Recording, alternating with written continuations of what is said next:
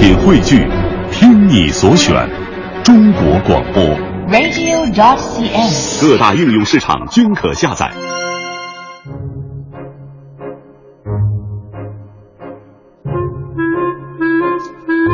好，欢迎各位啊来到今天的大明脱口秀，我是大明。最近呢，大家伙儿反映咱们节目里边有一个广告，从头到尾的儿化音特别的让人崩溃啊！大家伙记得是哪一个吗？我相信大家伙都听出来了啊！这个倍儿棒不说倍儿棒，非得说倍儿棒啊！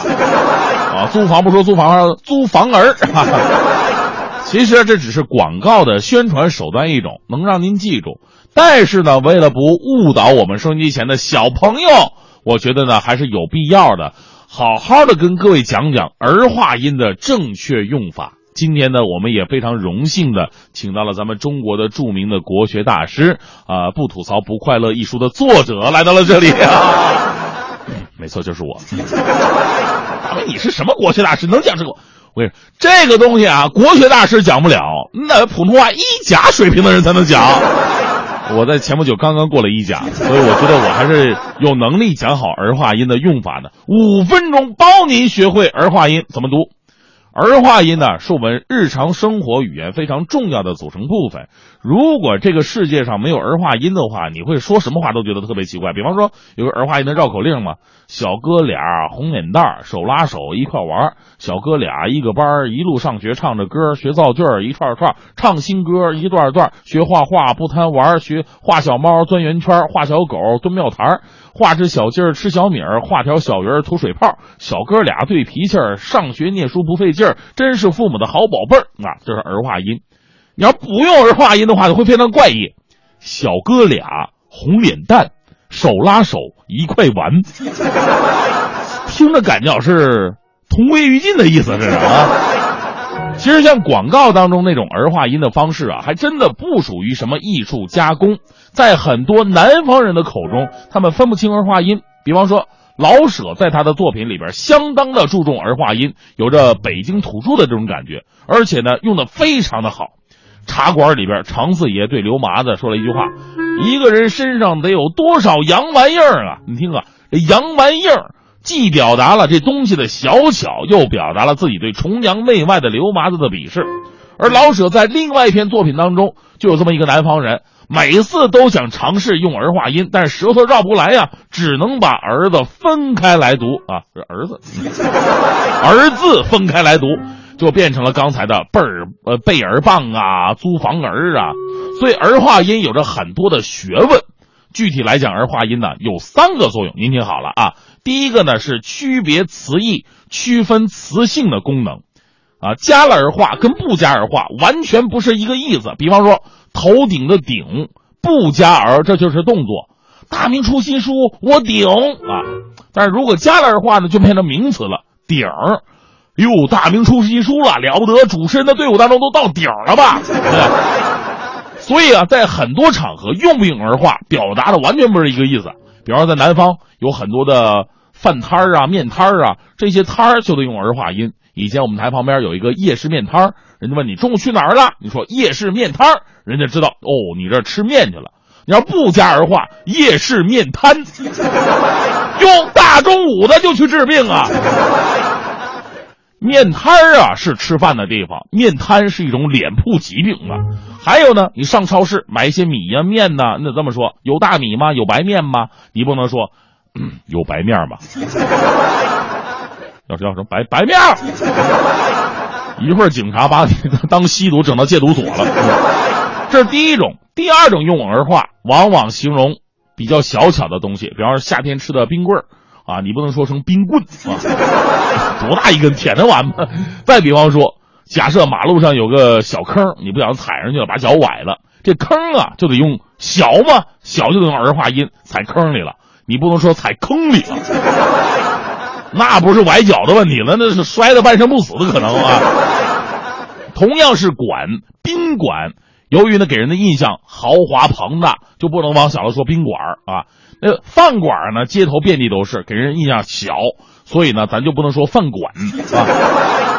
儿化音呢，还有一种使用情况，就表示喜爱、亲切的感情色彩啊，你出去了，哟，花真美呀，小孩真可爱呀，我们看个电影嘛，啊，用儿化音。比方说，咱们夸这个黄欢长得特别漂亮，你得说哟，你看欢欢那身段儿，那脸蛋儿，对不对？这是喜爱，因为漂亮才会有这种喜爱之情嘛。但你要把儿化音去了，世界完全改变了。哟，您看欢欢那身段，那脸蛋，啊，你就感觉这脸能有三十来斤沉。